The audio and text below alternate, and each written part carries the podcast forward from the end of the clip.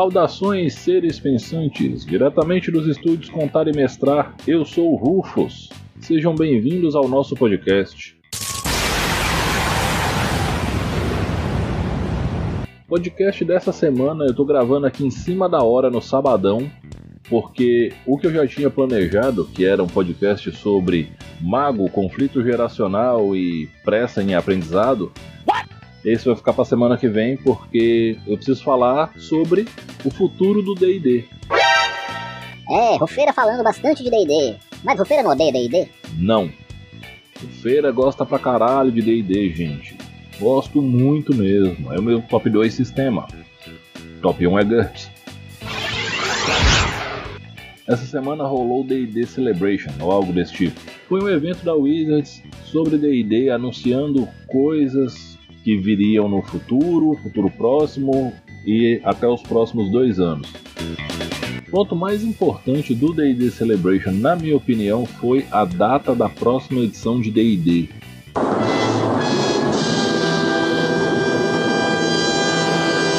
Que ficou para 2024. A minha previsão era 2022 por causa do ciclo de 8 em 8 anos que rola desde a terceira edição. Porém, 2024 é o ano em que D&D completa 50 anos, então não faria sentido ter uma edição nova em 2022 para fazer alguma coisa em 2024. E isso sou eu que estou falando que seria em 2022. Não há nenhum dado disso, tá? É só expandindo a minha especulação. E já que vai fazer tudo muito festivo em 2024, vamos lá fazer essa edição nova. Eles não falaram se vai ser um D&D 5.5, se vai ser um D&D 6.0 Existem rumores circulando pelos fóruns, pelos reddits da vida, que vai haver uma retrocompatibilidade, então isso reforça a ideia do D&D 5.5, mas também existem rumores tão numerosos quanto sobre a abolição do número no D&D. Pode ser que voltem com um Advanced, ou coloquem um Experience, ou alguma outra coisa do tipo. Outro anúncio muito interessante que eles fizeram foi que, junto com a nova edição de DD, eles vão expandir o jogo para uma experiência de RPG nunca vista antes. E isso ficou por aí, eles não entraram em detalhes e fizeram questão de deixar isso bem misterioso. Nesse ponto, vamos dar uma especulada. Pode ser um, um super VTT, né, uma Virtual Tabletop específica deles, baseada no sistema do D&D Beyond, que pode ser uma coisa bem interessante para fazer a galera migrar de Foundry, Roll20, Firecast, Fantasy Grounds, ou seja lá o que for, para essa base deles. Mas como o Cello do RPG Planet falou, isso aí é uma coisa que eles estão meio atrasados, porque nós já temos VTTs muito eficientes que importam dados do D&D Beyond, por exemplo, como é o caso do Foundry. Mas eles podem ainda assim fazer um, uma VTT interessante, que você pague por assinatura, por exemplo, o sistema de assinatura anual, e aí você tem, por exemplo, as aventuras que saírem naquele ano disponíveis para você com as imagens, os props, os tokens, talvez uma animação em 3D, efeitos sonoros e coisas desse tipo. Talvez uma experiência similar a, ao sistema de streaming, né, que a gente tem, tipo Netflix, Amazon, etc. E agora entra uma consideração minha. Eu vejo isso com certo receio, porque quando eles fizeram a proposta do D&D Next lá atrás, em 2006, junto com a quarta edição de D&D, o projeto foi um fracasso a ideia de sincronizar as fichas e ferramentas que te permitissem jogar de qualquer ponto que você tivesse, salvar a campanha, compartilhar personagens e coisas desse tipo, essa ferramenta não funcionou. E foi um dos pontos, inclusive, que minou a credibilidade da quarta edição. Então, o precedente da Wizards com isso não é tão bacana assim. E se você for observar, por exemplo, o que, que eles estão fazendo no Magic, também não é bom de se olhar, porque o Magic eles tentam fazer um Magic Online já tem uns 12 anos ou mais, nunca deu muito certo. Agora o Arena está um pouco mais estável, mas o Arena tem vários problemas de cliente. Se você é um jogador de LoL e reclama do cliente do LoL, você não tem ideia do que é o cliente do MTG Arena. Ele é tão bugado e cheio de loucura que você sente saudade do cliente bugado da Riot quando você está jogando MTG Arena. Então, esse ponto eu quero ter boas esperanças, porque eu sempre quero que venha o melhor que o jogo avance e que a experiência melhore e que dessa forma o hobby progrida, mas os precedentes da Wizards, tanto no Magic quanto no D&D, para isso não são legais. Aí vieram os anúncios mais interessantes. Eles falaram que três cenários clássicos vão ganhar versões para a quinta edição de D&D. Isso é uma coisa que me agradou muito e é um ponto que eu critiquei pesadamente a quinta edição o tempo todo, que é a ausência de um cenário em si. Você só joga a quinta edição em caixinhas de aventura e fica muito com um limbo muito cinza, carente de lore base para você fazer até a sua criação. Lore que existe, né? Basta você olhar o tamanho dos livros de Forgotten Realms da terceira e da quarta edição ou o tanto de suplementos de Forgotten Realms de AD&D que existe. E aí, quais cenários poderiam ser esses? Um forte candidato é Dragonlance. Dragonlance era alvo de uma disputa judicial muito braba por parte da Margaret Wise e do casal Hickman contra a Wizards eu sei que a Hasbro se meteu no meio para pacificar a situação e eles estão de boas agora. Dragonlance foi um mundo que foi muito citado ao longo dos livros da quinta edição, tanto é que um personagem de Dragonlance ganhou um livro agora, que é o, o livro dos dragões, que tem um nome enorme que eu nunca lembro qual é, que é do Fisban. Fisban é um avatar de paladino.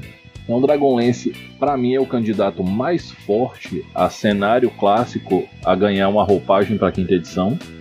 Me pergunto como é que Dragonlance vai ficar quando passar por esse filtro que a quinta edição tem de suavizar todas as propostas e como é que vão ficar histórias de personagens como Lord Soft, que são histórias sombrias, por assim dizer. Espero que eles não deformem o cenário em alguns pontos, como aconteceu com Ravenloft e como aconteceu com Eberron também. Eu já falei isso outras vezes, continuo achando que foram dois cenários que, para se adequar à quinta edição, eles sofreram uma espécie de deformação. Outros cenários que são candidatos a isso, Greyhawk é o primeiro cenário de D&D, foi criado pelo Gary Gygax, ele tem toda uma pegada sobre intrigas políticas, é, guerra pelo poder e coisas nesse sentido, mas também tem muito high fantasy contido dentro dele. Você pode transitar do high fantasy pro espada e feitiçaria em Greyhawk sem nenhum problema. E tem outro lance. A Wizards tem falado sobre uma história de criar um mundo primordial, um mundo de onde todos os outros vieram e pegam alguns pontos. Isso casa muito com Greyhawk, já que ele foi o primeiro mundo feito, né? Faz muito sentido.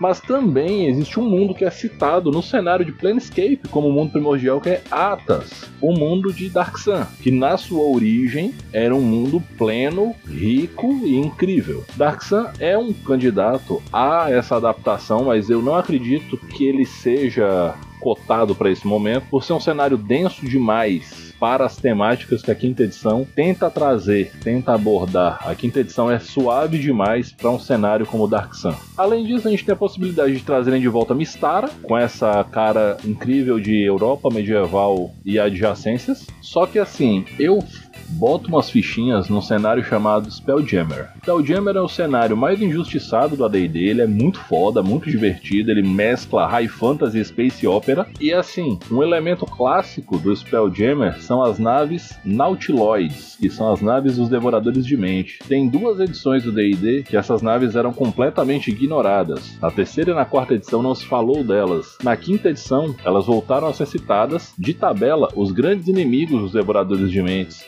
estão presentes na quinta edição, que são os Nelge. Outro cenário que poderia pintar nisso aí é o Planescape, já que o personagem mais enigmático e mais emblemático do cenário, que é a Donzela da Dor, né, a Maiden of Pain, já foi citada em vários suplementos, então tamo aí também. Só que me deu um estalo aqui agora de que um cenário clássico pode não ser um cenário da Wizards. A Private Press anunciou há um tempo atrás aquela adaptação de Reinos de Ferro para D&D quinta edição, a possibilidade que um desses cenários seja Reinos de Ferro.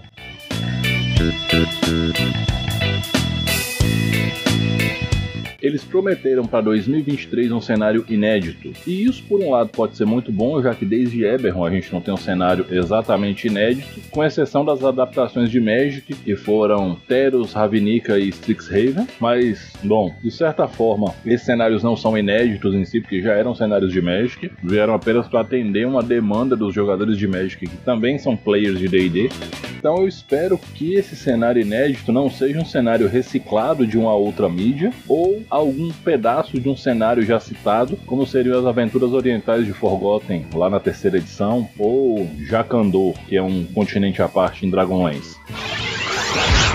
Além disso, eles anunciaram que vai ter a gift box, né, dos livros de expansão de regras, igual tem dos três livros base, e esses livros serão o Xanatar, o Taxas e um livro novo do Mordenkaiser sobre monstros, que eles falaram que seria uma espécie de segundo livro dos monstros. Esse livro do Mordenkaiser, eu fiquei meio Mordenkainen, Mordenkaiser era o personagem do LoL. Eu fiquei meio brochado quando eu vi, porque ele recicla um monte de monstros que já apareceu. Então, ah, são 250 monstros e uns 100 já deram as caras, então não são 250 monstros inéditos, como é a ideia que carrega um novo livro dos monstros. Eles tomaram consciência também que os monstros da quinta edição estão fracos e deram uma melhorada na força dos monstros. Eu não sei como é que isso vai impactar em game ainda, mas a chance de que isso continue fraco é, é grande. A gente tem que observar que o problema dos monstros de D&D quinta edição, ele é um problema de duas origens. Primeiro é o excesso de poder dos personagens, que a quinta edição entrega poder gratuitamente em excesso para todos os personagens, e o fato de que os monstros estão realmente abaixo da curva, de maneira geral em toda a edição. E algumas coisas não fazem muito sentido. Não é incomum você assistir um stream e a galera deitar um tarrasque na porrada em uma rodada rodada com um grupo de vigésimo nível. E isso é meio absurdo demais. Mas voltando, além desses anúncios todos, a Wizards ainda falou que vai estar tá vindo pelo menos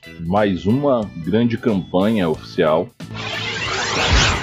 Assim, são notícias muito interessantes de maneira geral. O D&D merece uma um plus para ver se dá um grau na edição que a quinta edição ela tá meio caída assim, embora tenha um milhão de entusiastas, mas ela é uma edição na análise de conteúdo e consistência de jogo, ela é uma edição bem abaixo da média, não só do próprio D&D como do RPG em geral. Os jogos têm apresentado níveis de consistência muito mais interessantes. Eu acredito que a pandemia foi muito determinante para essa sobrevida que a quinta edição teve, porque já falavam de encerrar a quinta edição antes da pandemia, porque estava caído mesmo, né? A quinta edição foi carregada num, durante um período entre 2018 e 2019 só pelo Critical Role. O que saía de suplemento era muito muito fraco, a verdade é essa. Aí você tem, por exemplo, o suplemento de cenário de Forgotten Realms, o Sword Coast Adventure Guide, ele é muito, muito ruim. Ele é a pior compra do D&D quinta edição nesse momento. Tanto é que ele vive em promoção na Amazon, por exemplo. Então, assim, é importante repensar as coisas que não deram certo na quinta edição. E eu vou repetir uma coisa que eu disse lá no videozinho do IGTV, que é o seguinte: a Hasbro é a dona da Wizards. E a Hasbro encomendou pro estúdio Revenge um sistema próprio de RPG chamado Essence 20, que é para tratar de temas mais leves e atrair um público mais jovem, tipo infância e primeira etapa de adolescência. Há uma grande probabilidade desse sistema chamado Essence 20 trazer esse público e chutar muleta que a, a Wizards está utilizando para não abordar certos temas e por aí vai. Sobre as regras que vão vir na próxima edição, eu acredito que elas vão ser testadas a esmo em todo o material que sair de agora até a próxima edição. A gente já tá vendo isso com as raças novas que vieram no suplemento do círculo lá da, da Feywild. As fadas e os coelhos são muito mais versáteis que qualquer outra raça que a gente já viu em D&D pelo fato de não terem atributos fechados para seus bônus raciais. Você escolhe em que atributo você vai alocar como se você fosse um humano e, e ainda tem uma outra questão, né? É dois em um atributo e um em outro ou três atributos melhorados em um ponto. Então a maleabilidade de construção de personagem nesse ponto ela é muito mais interessante e eu achei bem válida. Eu acho importante que dentro do game design a Wizards repense o que é a bonus action, porque para algumas classes a bonus action é tudo e para outras classes a bonus action é nada, porque no máximo você atacaria com a arma da offhand e a sua classe não ganha nada por atacar com a arma da offhand, já que na quinta edição todo mundo pode lutar com duas armas sem nenhum problema. Eu acho interessante também revisitar os conceitos de algumas magias, algumas lógicas de truque, pensar em conceitos de escalonamento dos poderes raciais para que as raças tenham impacto similar para que você não tenha, por exemplo, um Draconato que ganha um sopro meia boca no primeiro nível e mais nada, além dos bônus de atributo, quando comparado com Aracó Cralfada, que voa desde o nível 1 de graça, ou com Firbolg, que além de bônus de atributos interessantes, tem uma magia de metamorfose livre, e por aí vai. Se você for olhar todas as outras opções raciais disponíveis, somando Volo, Mordenkainen, Tasha, Xanatá e tudo que saiu, sabe? Elemental Evil, The Weird Beyond the Witchlight e tudo mais, beleza. Você vai ver que existem raças que são muito melhores do que outras. O humano padrão, ele é muito mais fraco do que a maioria das outras raças, enquanto o humano variante, devido ao acesso a um talento de graça logo no primeiro nível, se torna bem mais forte porque talentos na quinta edição são muito impactantes. Então tem todo um, todo um conjunto de nuances para serem observados. Eu quero saber como é que vai ficar essa história de retrocompatibilidade, já que eles disseram que o novo material será retrocompatível. Eu acho que vale a pena observar com calma e eu espero que seja lá como for essa nova experiência nunca vista de RPG, que ela funcione bem acima de tudo e que principalmente eles não pensem exclusivamente no mercado dos Estados Unidos Unidos, já que hoje em dia você lança praticamente em tempo zero no mundo inteiro tudo. Então eles vão precisar de uma alocação regional muito bem feita para que esse serviço seja acessível para toda a comunidade de D&D do mundo. Se não, vai ser mais uma edição que não vai funcionar porque o serviço só é disponível nos Estados Unidos, só aceita pagamento em dólar e etc e tal. Vale lembrar que o modelo de bloco de estatística e construção dos monstros adotado pela Wizards nesse suplemento novo do Mordenkaiser, ele é exatamente o modelo da quarta edição. Então, para você que fala mal aí, mas nem nunca viu um livro, só para avisar, você vai achar super massa e é de lá que vem, tá?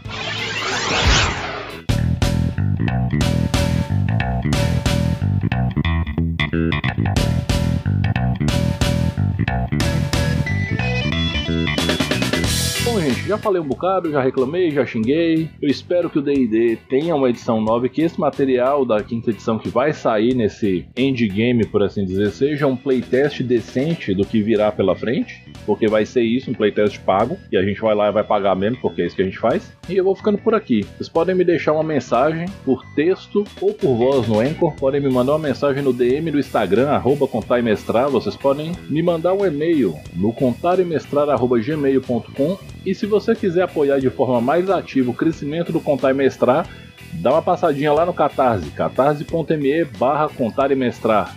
E como eu sempre digo aos finais, respeitem-se, divirtam-se, dividam o lanche. Eu sei que em várias cidades as atividades presenciais estão retomando aos poucos, mas continuem usando máscara e álcool gel e se der para manter um distanciamento social, mantenha, não se neguem a vacinar, gente. Vacina é algo realmente importante, ajuda bastante, principalmente a não agravar caso você venha a ser reinfectado pelo vírus do Covid-19. E mais uma vez, respeitem-se e divirtam divirtam-se. Eu sou o Rufus, esse foi o podcast do Contar e Mestrar. Um grande abraço e até semana que vem.